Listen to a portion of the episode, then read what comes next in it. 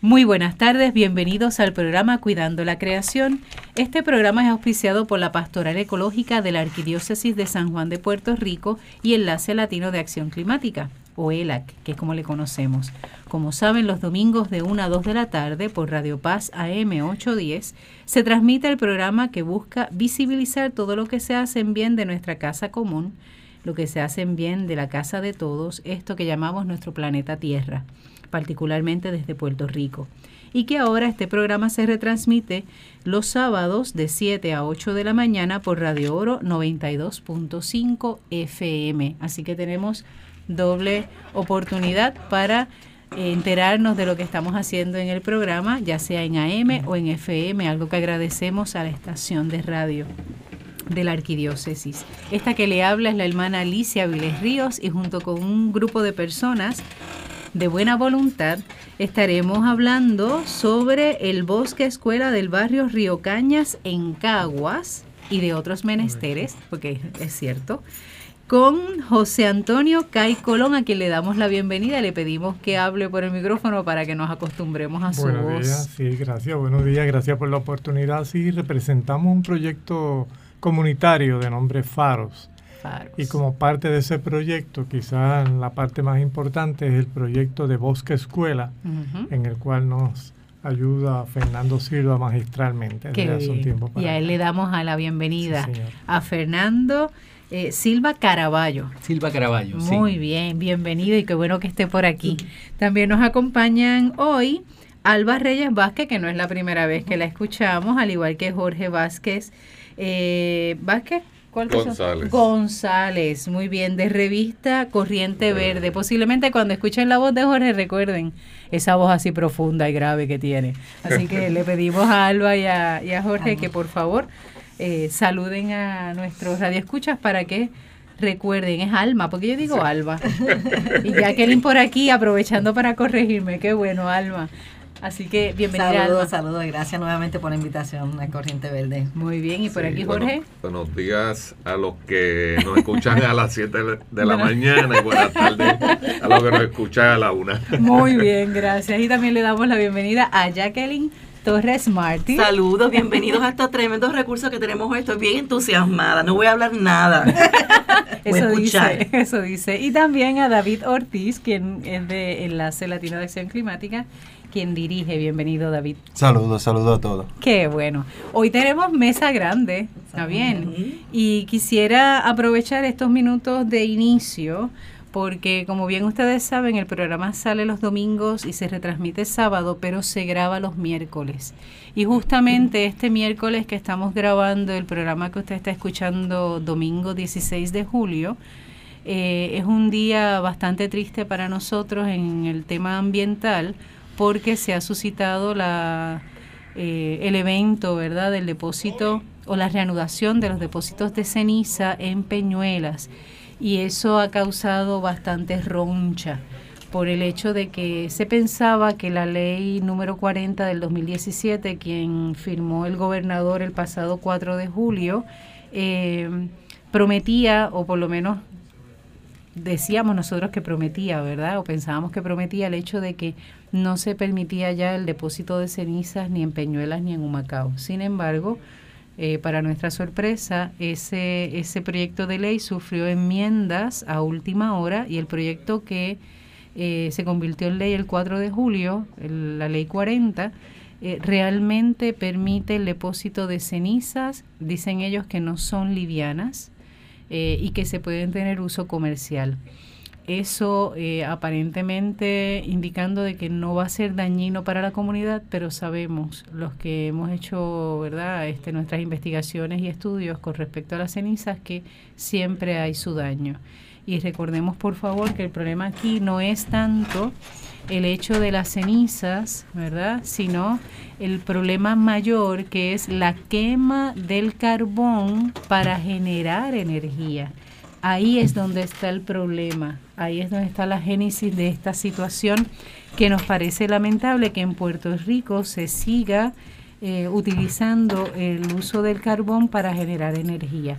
Algo que nosotros no estamos de acuerdo, algo que aquí en este programa hemos eh, tenido la, eh, entrevistas y diálogos con múltiples personas, científicos y diferentes personas que han trabajado el tema y que nos recomiendan que no es eh, reconocido la quema de carbón para generar energía como una energía renovable, al contrario, deja graves daños no solamente en el lugar donde se quema ese carbón para generar energía, sino también en los lugares de donde se extrae el carbón para poder traer aquí a Puerto Rico. Así que no es únicamente el daño de la quema y luego posterior el depósito de cenizas, sino también que somos cómplices como país, como pueblo, de afectar grandemente los lugares de donde se extrae ese carbón. Así que no es un, no es un problema localizado en Puerto Rico, sino que también tiene una interconexión con el resto del mundo.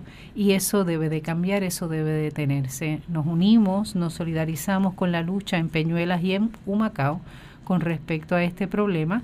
Eh, Humacao casi no se menciona, pero también corre riesgo de que se deposite la ceniza allá tenemos a nuestra gente, nuestra buena gente de Humacao también dando la lucha.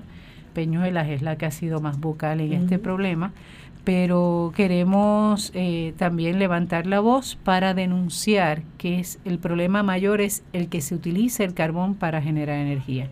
Sin la quema del carbón no hay residuos de ceniza.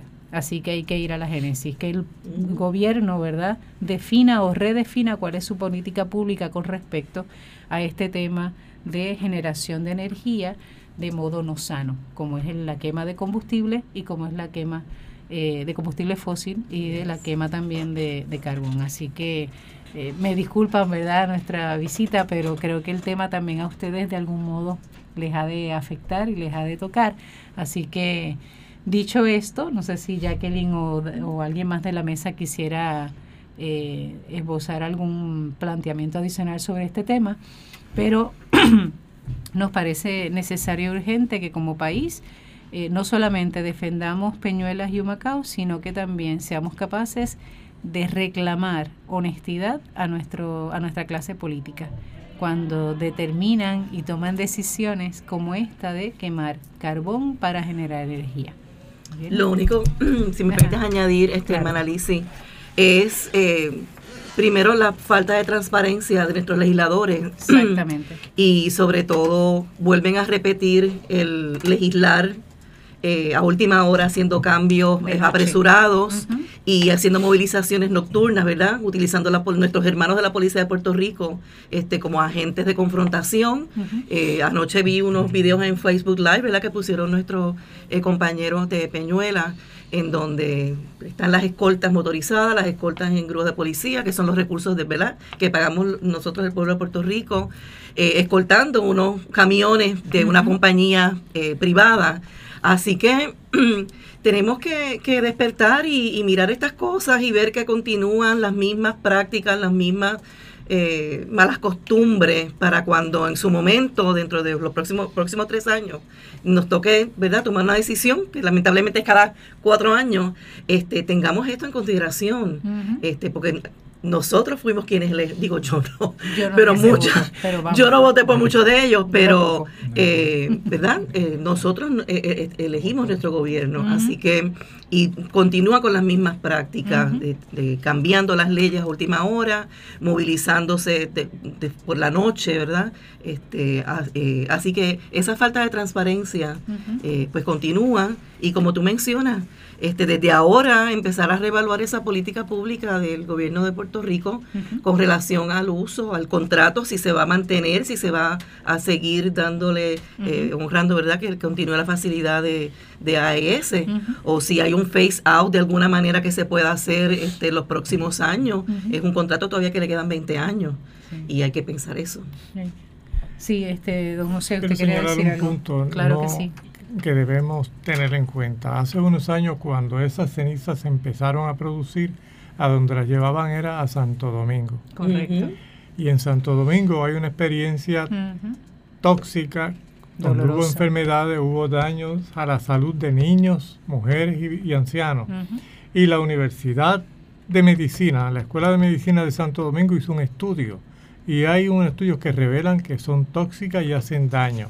Hubo una demanda y hubo una transacción en el caso Eso es una experiencia que aquí no se está atendiendo. De hecho, yo escuché al director de salud del Departamento de Salud de Puerto Rico decir que no había experiencia ni estudios en que, que demostraran que es dañino a la salud. Bueno, no hay estudios aquí, pero hay estudios de un país tan cercano como la República Dominicana. Eso hay que tenerlo en cuenta porque si hizo daño allí, mm. oye, hay mucha diferencia. es obvio que no hay, que, no hay ni, siquiera que hacer estudios aquí, aunque si los hacen encontrarán algo, ¿verdad? Pero que no perdamos de vista eso, porque hay estudios, hay experiencias en Santo Domingo bien cercanos y hay una transacción. Los casos no se transan a menos que no haya justificación para eso. ¿Por qué lo transaron? Bueno, eso.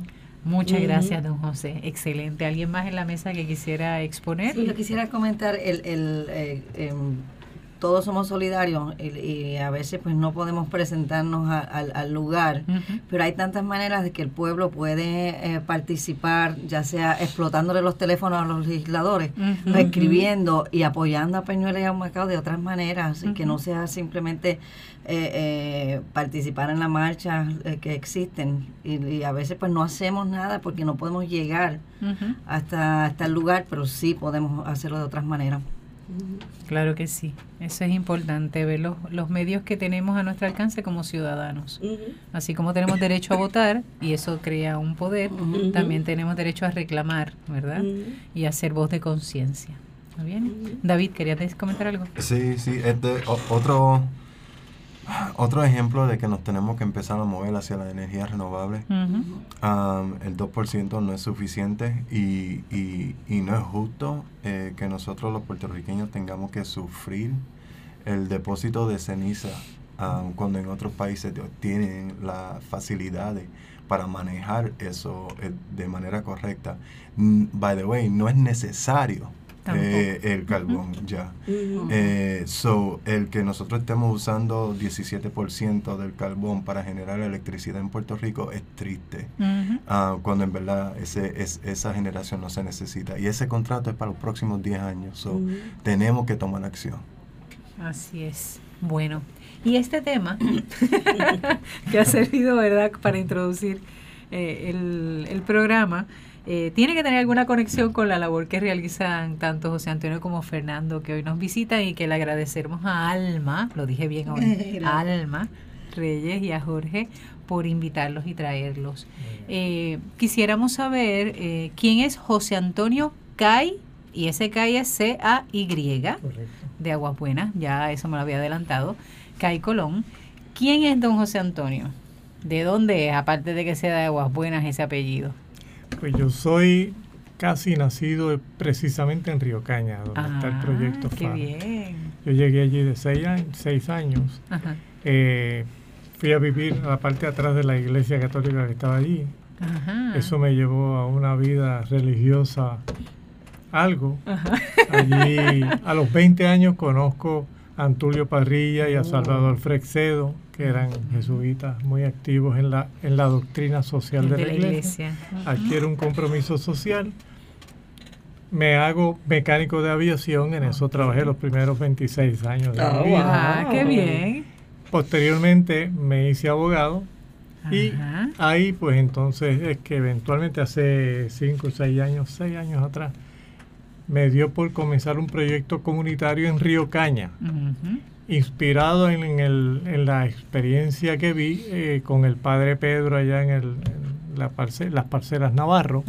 y en eso, cuando comenzamos el proyecto comunitario que, se llama Faros y que pretende llevar, eh, dedicarnos principalmente a la educación y la salud en la comunidad, empezamos por la escuela pública que hay allí y una escuela ecológica que está ubicada también precisamente dentro del bosque que, estamos atendiendo ahora. ¿Ese bosque se llama Bosque de Río Caña? No tiene nombre. No tiene nombre. se, lo vamos a poner, se lo van a poner los niños de la escuela en su momento más adelante. Qué bien. Pregunto, don José Antonio, para clarificarme. Esa escuela ecológica, ¿esos estudiantes fueron los mismos estudiantes que hicieron su campaña cuando lo del proyecto de la, de la mm, bolsas plásticas? Son los niños de la escuela Niños Uniendo, al Mundo, mm, Son los mismos, sí. Qué bien. La otra escuela es la Escuela Pública Francisco Valdés, que está ubicada en Río Caño. Ah. Esa es la escuela de ecología que diseñó el arquitecto Abruña. Eh, sí, hace un de años. la primera que diseñó. La primera diseño. Que Carmen, que no hizo el cuento, que Carmen, la directora, le llamó y le dijo que, que con un presupuesto de, de, de, pintura y. Mapo y escoba. De Mapo y escoba, este, él pudo. Carmen es parte del proyecto Faro. y, ahí, y, que, y ahí que nos reunimos eh, eh, semanalmente. En la escuela. En la escuela, escuela ecológica. ecológica. El nombre del grupo Faro es que son algunas siglas o eh, Faro tiene siglas de, lo que significa eh, ahí lo tiene lo la F de fraternidad la A de acompañamiento la R de respeto la O de organización y la S de solidaridad. Es Faros. Faros. Ay excelente. Aquí nos dan Alianza Comunitaria Faros. ¿ves que hay que preguntar? fraternidad acompañamiento, respeto, organización, solidaridad. Tremendos principios. Ya con eso nada más uno tiene una idea de por dónde va el proyecto. Excelente. Qué bien. Entonces, lleva los últimos cinco o seis años en este tipo Exactamente, de Exactamente, trabajo eh, activo semanalmente, cuatro años llevamos. Cuatro años. Lo del Bosque Escuela comienza hace un año atrás con Fernando, que va por allá y nos da la idea de un Bosque Escuela. Y, bueno, Fernando, ya, ya ahí te conectaron con el proyecto, pero ¿quién es Fernando Silva Caraballo? Bueno, yo, para empezar, soy hijo de Jovita Caraballo y de Samuel Silva Gotay. Ok, ah, Silva Gotay, ese Silva yo los, he escuchado. Sí, eh, así que como dicen en el argot popular, soy hijo de hijo de ministro. Eh, aunque papi se ha dedicado ¿verdad? A, la, a la academia principalmente, ¿verdad? como teólogo y como investigador, historiador de la sociología de la iglesia en Puerto Rico del Caribe. Eh, mi madre es de Gurabo, del campo, del barrio Alto Nuevo. Eh, y eso, esa combinación es la que me cría, ¿verdad? O crea las condiciones para, como a todos, para la crianza de, de, la, de, las personas. Y a mí eso es lo que me lleva. Nací en, en Santurce. Eh, y mi primera casa. Sí, mi primera casa ha sido siempre en Cupey. ¿Ah? Ahora vivo hace unos 10, 11 años en los montes de Carraízo, en Trujillo Alto.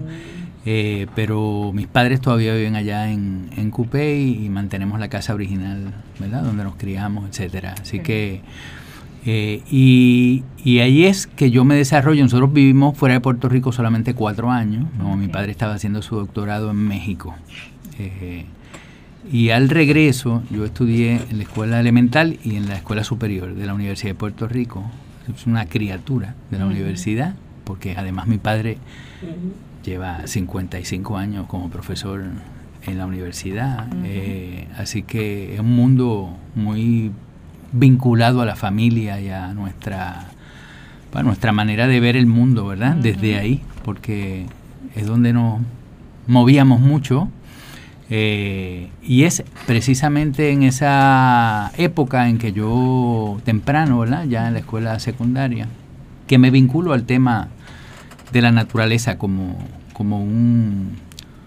Eh, como, como una necesidad para, para uno desarrollar la sensibilidad que de la misma forma que ocurre con respecto a los elementos de la naturaleza, eh, sirve también para la sensibilidad que, que, necesitamos para relacionarnos con la gente. Y desde entonces he estado vinculado a la idea de que la naturaleza y la conservación o el cuidado de la naturaleza y la relación humana con la naturaleza tiene mucho, mucho, mucho que ver con la gente. Es decir, eh, nace en nosotros, ¿verdad? O se desarrolla en nosotros eh, la posibilidad de relacionarlos de una manera o de otra, dependiendo qué es lo que, ¿verdad? Que, ha tenido influencia en la vida nuestra. Y en el caso mío, ¿verdad? Nunca tuve temor a la naturaleza, sino por el contrario, mucho amor y mucha curiosidad que fue alimentada muy bien, ¿verdad? Por ambos de mis padres y por las experiencias que tuve en el campo, en Gurabo, y luego en el campo en Gurabo, en Cupey, cuando Cupey era más campo, que lo que es ahora. Ahora está bastante urbano. Sí, y de ahí entonces nace mi vinculación formal a una experiencia muy personal que tenía que ver directamente con los pájaros, una pareja de falcones que descubrí, y digo descubrí yo, porque habían sido descubiertas hace mucho tiempo, pero descubro para mí, eh, y es lo que me lleva esa curiosidad a estudiarlo a fondo y a organizar mi vida en torno a esa curiosidad, con los pájaros que me lleva no solamente a conocer profundamente la vida de esos pájaros, de los, de los falcones, sino también a conocer también la vida de otros pájaros, de otras aves que también forman parte de esa comunidad alada de, en la naturaleza en Puerto Rico. Y eso proceso que fue poniendo, convirtiéndose cada vez más en uno más, mm, mm, más formal, más profundo, me lleva a conocer personas extraordinarias en el Departamento de Recursos Naturales en los años 80, principios de los 80, eh, y finalmente construyo la idea de cómo reproducir la experiencia aquella que me había hecho a mí un estudioso de la naturaleza de modo voluntario, eh, respondiendo a los instintos y a la propia curiosidad de un niño cómo eso se podía reproducir como experiencia, cómo se podía manejar, organizar para que niños tuvieran experiencias de esa naturaleza, ya no casuales, ¿verdad? O improvisadas como fue la mía, espontánea, digamos, sino organizadamente. Y bueno, tengo un padre que proviene de toda la tradición organizativa de grupos de jóvenes y el Concilio Mundial de Iglesias, etcétera, etcétera. Y, entonces me dice, bueno, pues es cuestión de organizarlo, porque si tú tienes tan claro cuál ha sido tu experiencia personal y cómo eso te ha transformado, ¿no? Eh, en tu intelecto, en tu interés, en tu solidaridad, en tu sentimiento, eh, en tu concepción de la sociedad y la relación de la sociedad con la naturaleza, ¿por qué no organizarlo para que otros atraviesen por esa experiencia. Ya yo había conocido gente, como dije, en recursos naturales maravillosa, que ya yo sabía que había gente que se dedicaba a investigar, ¿verdad? investigar paja aves y investigar los bosques y investigar los distintos elementos de la naturaleza en Puerto Rico. Yo digo, bueno, pues igual que yo representé para los niños del barrio, en aquella cruzada, de búsqueda por, por conocer las intimidades de esa pareja de falcones, y me llevó hasta donde me llevó, como, ¿por qué no encontramos entonces mentores, investigadores que están trabajando con caimanes, con arrecifes, con dunas de arena, con, con todos los elementos que se trabajaban en un momento dado en el Departamento de Recursos Naturales cuando existía una Secretaría de Investigaciones Científicas que ya no existe, eh, pero en ese momento existía, era muy diversa, eran proyectos maravillosos de investigación, de interés público además todas, porque cada una de esas investigaciones tiene una razón de ser para beneficio del país, distinto también a otra escuela de la ciencia, ¿verdad? Eh, pensamos entonces en crear una organización de jóvenes voluntarios que fueran al campo de voluntarios, trabajar como asistentes de investigación de campo con todos estos investigadores. Y de ahí surge el cuerpo de investigadores científicos auxiliares, adscrito a la División de Recursos Naturales, a la División de Investigación Científica. Y de ahí, ahí se crían, ¿verdad? Y se desarrollan eh, y se definen también los intereses de muchísima gente que hoy ustedes también conocen, que han estado trabajando en diversas agencias ambientales, en grupos ambientales, en la academia, en universidades en Puerto Rico y fuera de Puerto Rico. Eso tuvo, marcó la vida de mucha gente. Qué bien. Llegó a tener capítulos en Ponce, en Macao, en, como, en, como 10 capítulos distintos en distintos pueblos en Puerto Rico.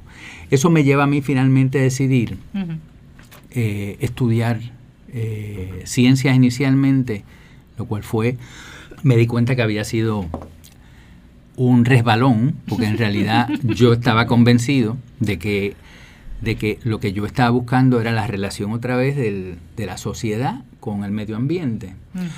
Así que decido, sin abandonar la ciencia, porque me parece que es un complemento fundamental en lo que yo también estaba queriendo hacer, es estudiar antropología, sociología y antropología y tomarme todos los cursos que me dio la gana de tomar en ciencias ambientales en la Universidad de Puerto Rico.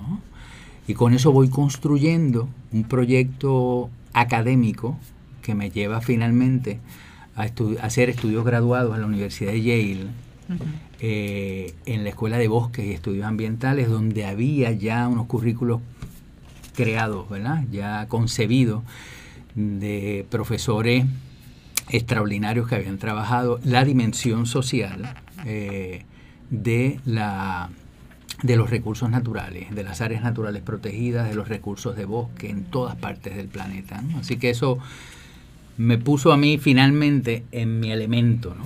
me ayudó a concretar finalmente mi proyecto académico y eso me trae luego a Puerto Rico a trabajar con recursos naturales en el en forestal precisamente. Eh, y luego durante 15 años aproximadamente trabajé eh, en el Fideicomiso de Conservación eh, a cargo de, bueno, prácticamente todos los proyectos eventualmente.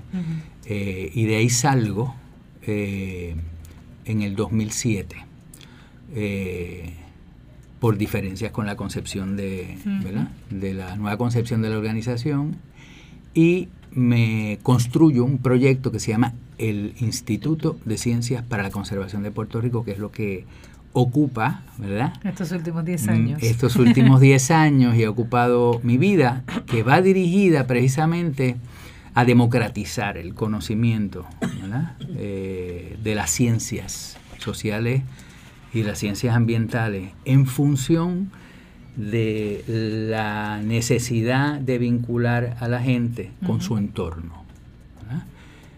Dejando bien claro que el entorno está compuesto no solo por el medio ambiente natural, sino por el medio ambiente cultural, que es producto y fruto ambos de la historia, una de la historia natural y la otra de la historia humana. Entonces, cómo converger ahí y cómo encontramos, ¿verdad? Hay una nueva relación eh, que nos vincule de otro modo con el entorno y con nosotros mismos. Por ahí es que eso es lo que concluye la fórmula del trabajo nuestro y por eso de en adelante hemos trabajado en proyectos en la península de Cantera, que en una ocasión estuvimos conversando aquí, eh, donde fortalecemos a la gente en sus conocimientos sobre el entorno natural, eh, pero también sobre el patrimonio histórico y cultural de su entorno, eh, y construimos a partir de ese conocimiento una nueva relación ¿verdad? Con, esa, con ese entorno.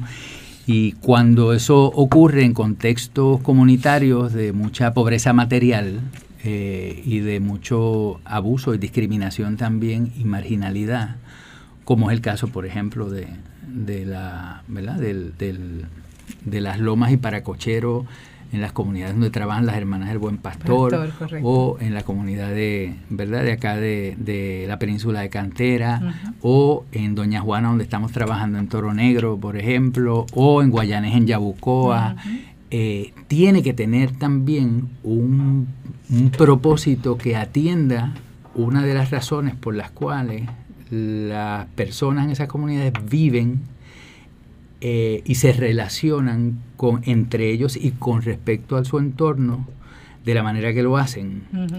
Eh, y es, la, es las condiciones socioeconómicas en las cuales viven. Así que la, mi propuesta o la premisa del proyecto, ¿verdad?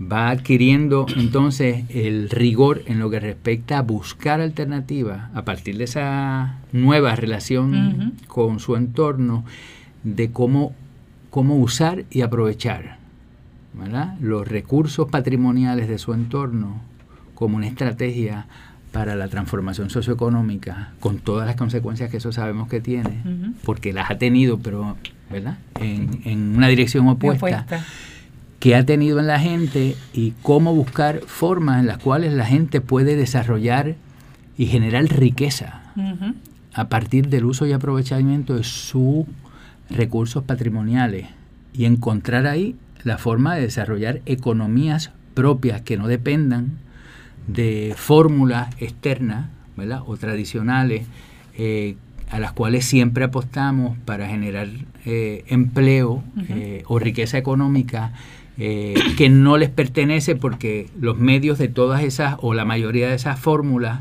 o de esas alternativas residen en manos de otra gente, o de, otras instituciones y no de la gente que vive en esa comunidad. Así que esto es una manera de entregarle, ¿verdad? ¿verdad? O facilitar y acompañar el proceso de que la gente encuentre la independencia en todos los sentidos eh, y construya un futuro a partir de una concepción de su, una relación y una concepción de su entorno y de sus fuerzas y de sus posibilidades distintas.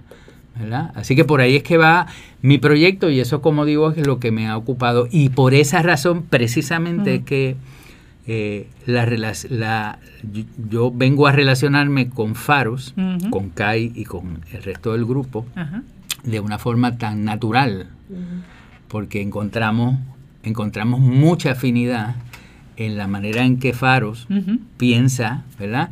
Su misión eh, y la misión que nosotros hemos venido defendiendo por muchos años. Qué bien. Así que para los que están escuchándonos ahora, están escuchando el programa Cuidando la, Creación, están escuchando a Fernando Silva Caraballo. Eh, que hoy está junto con José Antonio Cay Colón para presentarnos lo de la Alianza Comunitaria Faros en Caguas, específicamente el bosque, eh, se me fue, bosque escuela del barrio Río Cañas. Eh, como recuerden, bueno, recordarán que este programa sale los domingos en AM 810 eh, de 1 a 2 de la tarde y los sábados se está retransmitiendo el programa Cuidando la Creación de 7 a 8 de la mañana por 92.5 Radio Oro, que eso es FM, así que tiene la oportunidad, si no lo terminó de escuchar hoy domingo, escucharnos el próximo sábado para que puedan conocer los detalles que iniciaron tal vez escuchando con Fernando Silva y que ahora continuamos con José Antonio porque ya ahí veo la relación, ¿verdad?, entre el proyecto Faros y eh, la preocupación, el interés y el, la vocación, ¿verdad?, que ha desarrollado Fernando y que eh, se han unido. Obviamente la alianza comunitaria, hay una alianza específicamente allí en barrio, en barrio Caña, pero ¿qué tipo de alianza, verdad? Y José, Antonio, ¿cómo eh, la labor que realiza Fernando y su gente, ¿verdad? ha ayudado o ha colaborado con, con Faros. Bueno, es que el proyecto comunitario que está vinculado a una a un propósito mayor que es el propósito de un nuevo país. Claro. Y en eso estamos trabajando allí en otros sitios. Ahí están aportando. Obviamente nos damos cuenta que hay que empezar por los niños, y los niños en la escuela. Que y, obviamente entonces eso nos lleva a identificar el bosque que es inmenso, un bosque de más de 500 escuelas que están en Río Caña, justo detrás de la escuela una de las escuelas está dentro del bosque. Pues nos damos cuenta de que ese es un, recurso natural que tenemos para, no solamente para los niños, para toda la comunidad. Y hacia eso vamos, a desarrollar ese bosque como un bosque de la comunidad para su utilización y en los niños para el vincular, como Fernando muy bien nos ha enseñado, a vincular el niño con la naturaleza para su desarrollo emocional, intelectual y demás. Y ya, ya comenzamos, ya hemos hecho algunas visitas al bosque con los niños. ¿Y qué actividades realizan cuando eh, hacen esa visita? La última visita, que es la primera que hacemos en grande, eh, los niños caminaron por dentro del bosque. Primero le pidieron permiso al bosque para entrar. Ay, qué bien. Después de eso y escuchar el silencio del bosque, que obviamente entendieron ellos que le estaban dando permiso. Entraron al bosque, caminaron por todo el bosque. Ya Fernando había trazado una ruta más, cómoda para llevarlos. Hay una quebrada allí. Y ya te digo, un bosque de 500 cuerdas, pues ya iremos en otras ocasiones por otros sitios. no se visita de una sola vez. Y los pájaros, los pájaros nos ayudaron porque salieron cantando y se pararon por allí. Y, los niños de la escuela de desarrollo creativo, desarrollo creativo, no, de niños uniendo al mundo, identificaron los pájaros que habían allí por sus nombres y demás. ¿Qué tipo de aves hay en esa zona? Ahí hay una gran cantidad de aves de bosque eh, que encontramos en áreas urbanas porque está muy próximo a una zona, es una zona de transición, porque es una zona muy cercana a uno de los corredores de mayor actividad de, humana, ¿verdad? Y de tránsito, etcétera, que es la carretera número uno. Eh, la vieja de Pero en, en, la otra dirección se extiende esa área de bosque hasta los montes de Caguas, los montes más altos de Caguas y los montes de Aguas Buenas, en una zona casi continua de bosque. Y eso permite entonces que haya una especie de, tenga una función a modo de corredor, ¿verdad? Que haga permeable, que permita la comunicación de muchas especies, de las más comunes que vemos en zonas urbanas, pero también de ver, ¿verdad? Otras especies que no son tan comunes en zonas urbanas, ¿verdad? Como San Pedrito, San Pedrito Comeñame. Comeñame es muy...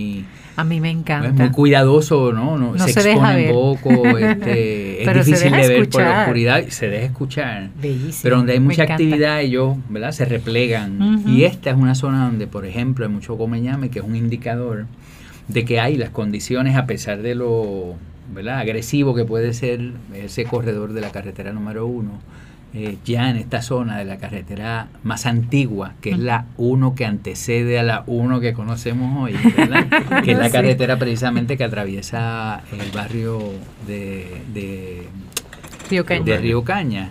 Eh, así que puedes encontrar como hay tanta agua también, tantas quebradas eh, que discurren de todas partes manantiales, una zona de mucha, mucha, mucha agua precisamente por su vínculo geográfico con la zona de Aguas Buenas, que es un área de recarga y un área de, que captura una enorme cantidad de agua. Eh, y eso hace que entonces hayan espacios donde los ambientes sean distintos y permita otras especies que requieren o necesitan y se ven más favorecidas por espacios donde hay agua, como las garzas, por ejemplo.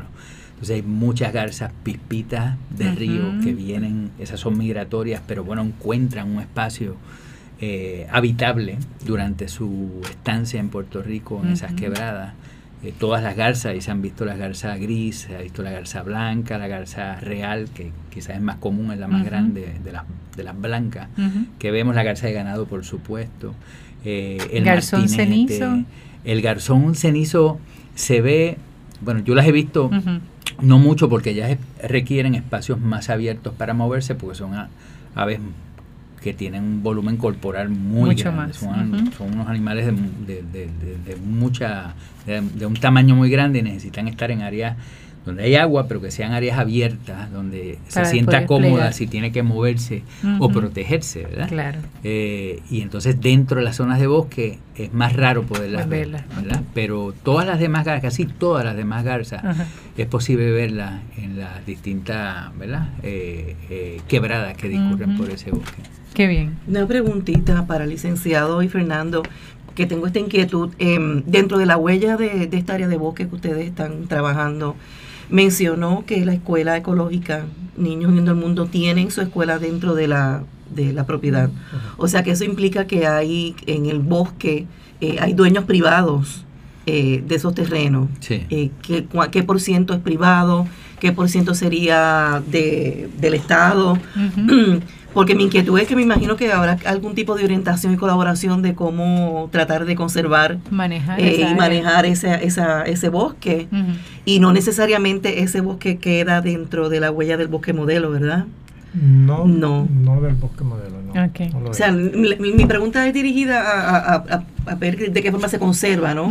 Estando el bosque dentro de un área que, pues, podría venir cualquier trabajo se desarrollador y comprar la finca pues y eso se pierde. Quizá valdría la pena hacer un poquito de trasfondo para que entonces Kai nos cuente un poco lo que ellos han, cuáles han sido los hallazgos de esa investigación sobre la, las propiedades, sobre la tenencia de la tierra.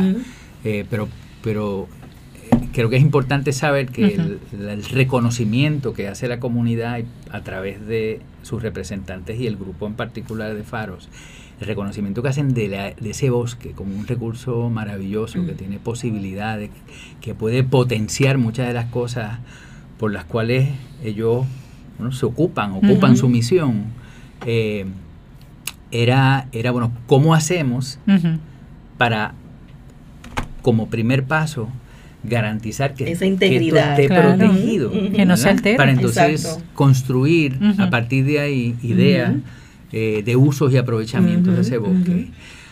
Así que eh, si lo podemos designar una reserva, si lo podemos, bueno, la mayoría de esos terrenos están como rústicos o rústicos especialmente protegidos, que es una categoría, digamos, administrativa, institucional que se le dan en el área de planificación, en la oficina municipal, en la oficina central, a la calificación y, cualidades que tienen los terrenos.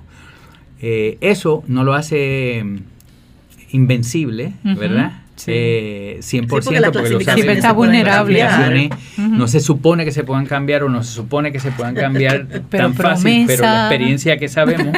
y, a, las 2 de la mañana hacen cambio. Hacen cambio. Aprovechando esa promesa también está ahí. Aprovechando esa, esa promesa. No podemos, ah, eso, no, eso no promete necesariamente ninguna garantía, ¿verdad? Eh, pero bueno, mi respuesta siempre fue que cualquier y como es en muchos otros casos también con relación a la conservación de terrenos en Puerto Rico, tiene que partir de una razón de ser, de una utilidad, ¿verdad?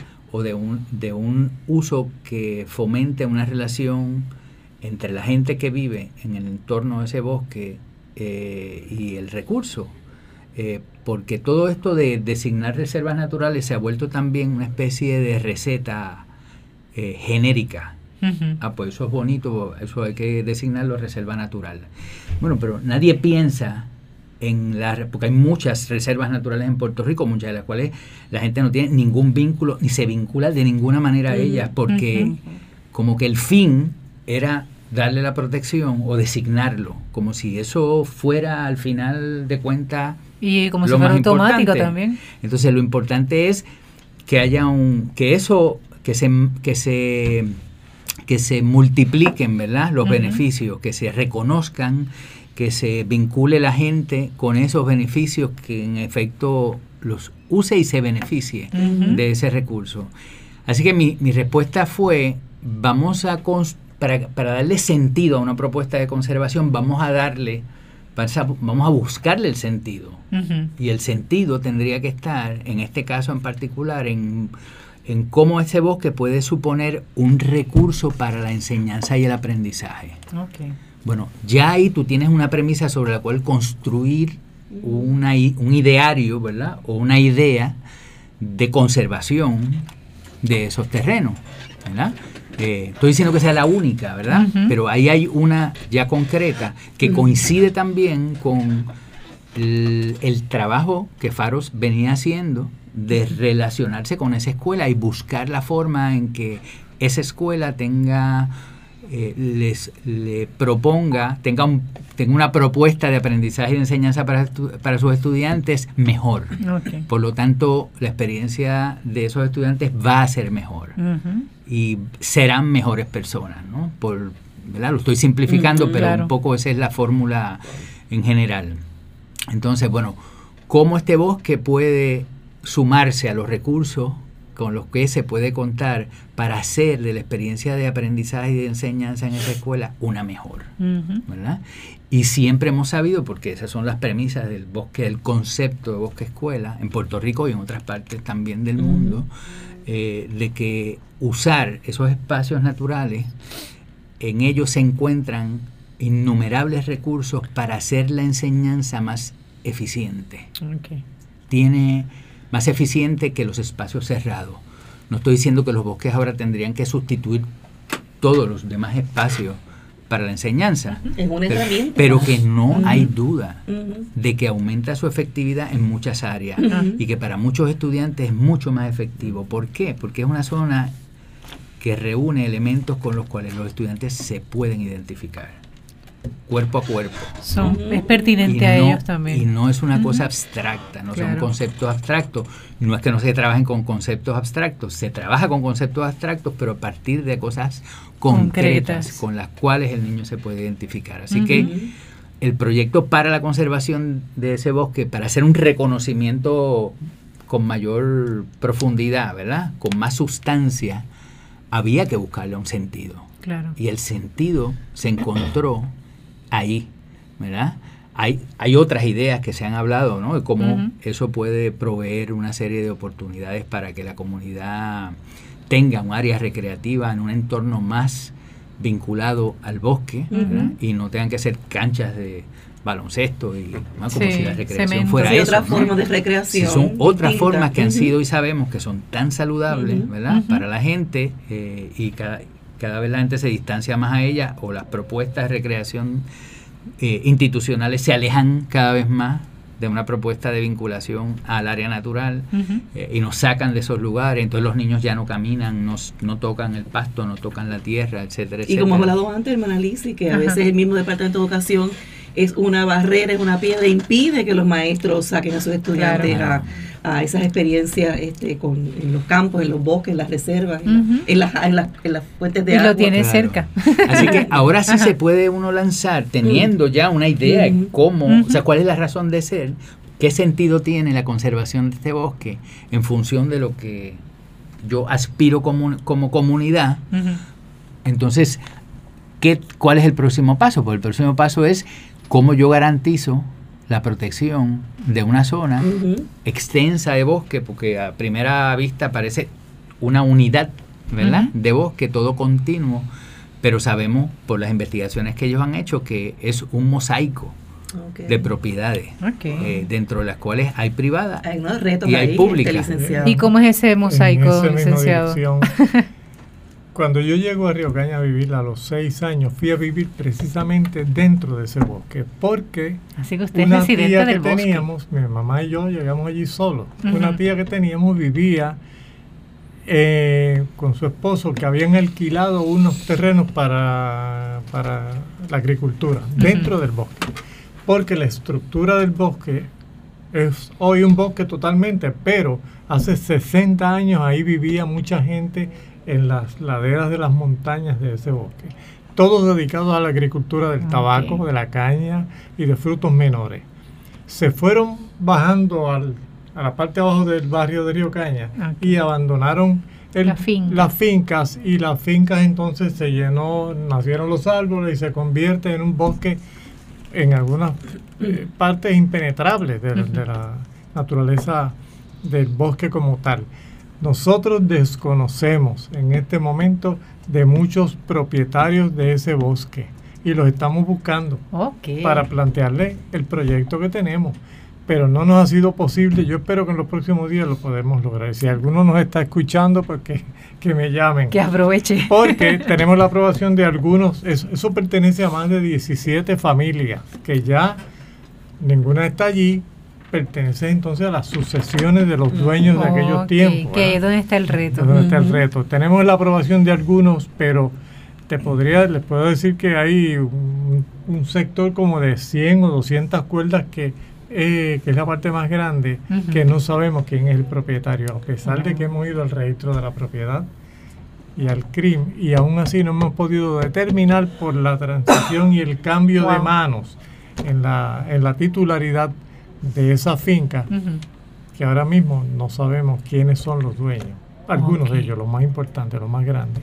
Y estamos en eso. Pero mientras tanto, en lo que aparecen los dueños, nosotros seguimos haciendo llevando a los niños al bosque porque hay que hacerlo. El bosque tiene senderos, senderos grandes, senderos pequeños y algunos que los estamos eh, activando porque eran los senderos que, que habían en aquellos tiempos cuando ellos se movían por allí pero en eso estamos ahora mismo. Qué bien. ¿Cómo percibe la, la recepción de los estudiantes, por ejemplo, y de lo, del resto de la comunidad que está presente?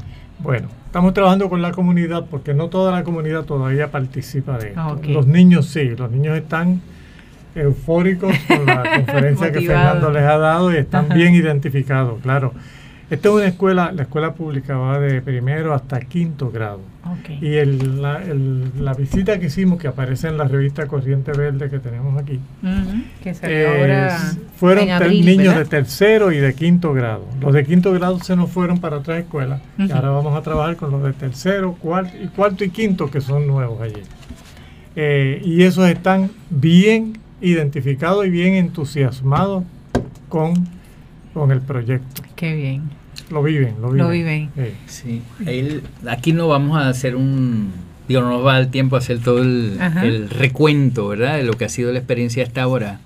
Eh, por eso también aprovechamos la oportunidad para invitar a la gente a leer un artículo que se escribió precisamente en, la revista ambiental Corriente Verde.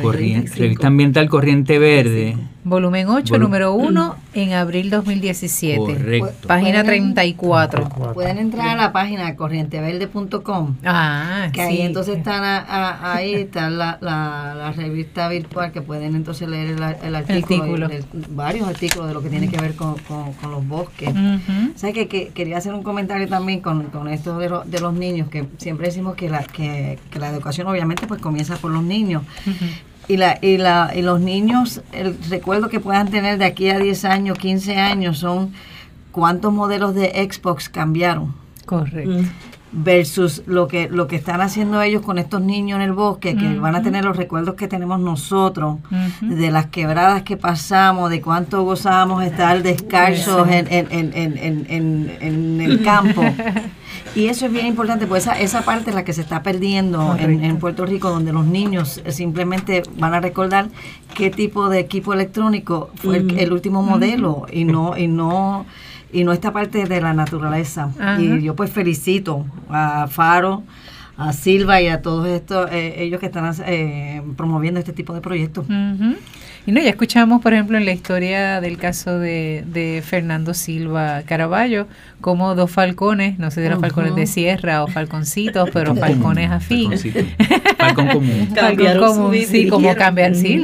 más que cambiar, le, ayudaron a encontrar su, su camino, ¿no? Y su vocación, así que eh, nunca es en vano, siempre, siempre deja su huella positiva, no una huella destructiva, ¿verdad? Así que, qué bien. Repetimos, pueden acceder eh, a Revista Ambiental Corriente Verde la pueden conseguir en papel donde se consigue. Sí, no, ahora la tenemos digital que está en, la, en, la, en el web, que está en corrienteverde.com. Pero para este, aquellos que les gusta sentir el papel o pues leer esas se pueden suscribir dentro de la misma página, dentro de la misma página se suscriben y entonces nosotros le enviamos la, la, revista y las que y las que continúan. Claro que sí.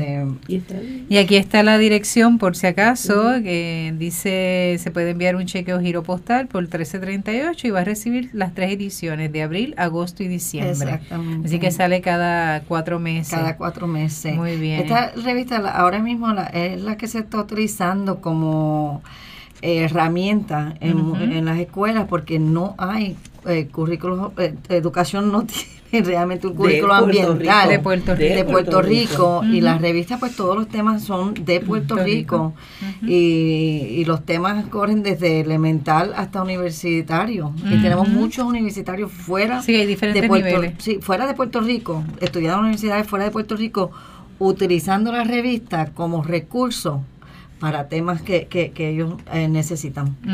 Y ya nosotros conocemos un poco de la historia y el trasfondo de, la, de la revista, algo que agradecemos tanto a Alma como a Jorge, porque es un trabajo familiar. Así que eso siempre lo recordamos. Hay eh, temas como, por ejemplo, el Servicio Forestal en Puerto Rico, Federación Espeleológica de Puerto Rico, Ley para la Protección y Conservación de las Cuevas, Cavernas o Sumideros de Puerto Rico, Manejo y Aprovechamiento de los Recursos de Madera, eh, temas de cuevas, bosque universitario de la UPR Río Piedra, lluvia, bosques y ríos, la vegetación y los humedales del Yunque, específicamente el bosque escuela del barrio Río Caña, una novedosa iniciativa para enriquecer la enseñanza y el aprendizaje de maestros, maestras y estudiantes. El éxito de nuestros bosques, Casa Pueblo y el Bosque Modelo, los amigos del Bosque de Toro Negro y los recursos ecoturísticos de los bosques y cuevas de Puerto Rico. Gente, hay esperanza. o sea, eh, leyendo nada más los títulos de, de la revista, ¿verdad? De los artículos que tiene la revista de abril 2017 de Corriente Verde, genera mucha esperanza, aparte también que genera mucha esperanza escuchar al licenciado José Antonio Cay Colón y a Fernando Silva Caraballo contándonos, ¿verdad? Desde su trasfondo, su historia personal y cómo también ¿verdad? Se encuentran cada uno con esto de la Alianza Comunitaria Faros, que repetimos, Faros significa fraternidad, acompañamiento, respeto, organización, solidaridad, que es lo que son las bases, ¿verdad? Eh, los valores que eh, fomentan este trabajo que se está haciendo en el barrio Río Cañas y San Antonio de Caguas. Qué chévere. ¿Saben qué? Ismael me está haciendo señas desde el lado de allá, indicándome que se acabó. Nos quedamos a mitad. Pero quedamos a mitad. Hay nuevas fechas, sí. Hay nuevas fechitas por ahí porque realmente nos quedamos con el deseo. Quedan dos minutos. Ah, perfecto, muy bien. Pues unas últimas palabras de parte de Fernando este, para motivarnos. bien, bien breve, porque no quiero eh, hemos presentado el Bosque Escuela, pero, pero lo hemos mirado por encimita. Correcto. Yo creo que sería bueno que la gente se quedara con, un pensamiento, claro que sí. Un poco de dulce de qué es lo que ha sido la experiencia hasta ahora, ¿verdad? Y no ha sido una experiencia tradicional. Es decir, estos proyectos de bosques escuela normalmente vienen de, eh, con un promovidas o provocadas por algún currículo, ¿verdad? Por algún proyecto ya pensado por especialistas, ¿no? En los diversos temas de contenido o en educación. Aquí hemos optado por hacerlo distinto, apostando a tener una mayor efectividad. Y distinto quiere decir partir de la propia concepción y significado que los niños puedan tener sobre un bosque como escuela. Eso en pedagogía se llama diseño a la inversa. Correcto. y ayuda un montón. Exactamente. Así que por eso lo que hicimos fue tener lo, toda la primera parte fueron reflexiones con los jóvenes, con los estudiantes, de cómo, qué era, qué, qué podía significar un bosque escuela y luego entonces en qué medida un bosque puede ejercer o funcionar como una escuela. Y luego movernos a, ejemplos más específicos de qué cosas entonces tú aprenderías en un bosque. Ir clase por clase. ¿Qué tú aprenderías del bosque, ¿verdad? En la clase de inglés, en la clase de educación física, en la, clase, de, música, etcétera, etcétera, etcétera. Y después que ellos le hicieran los mismos cuestionamientos a los maestros. Usted, maestro, maestra, ¿qué usted, si usted, usted podría enseñar utilizando como un recurso para la enseñanza el bosque. Y con eso vamos entonces armando un, una concepción que haga sentido desde la desde el propio significado que construyen los propios estudiantes y los maestros.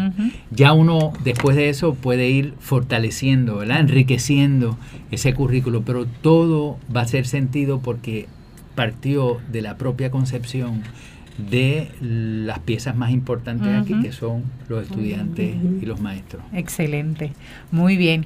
Eso me da pie, ¿verdad?, a tomar, y con esto concluimos el programa de hoy, eh, una frase que utilizó don José Antonio Cay Colón cuando dijo que es no solamente un bosque escuela, sino también tiene como proyecto de país.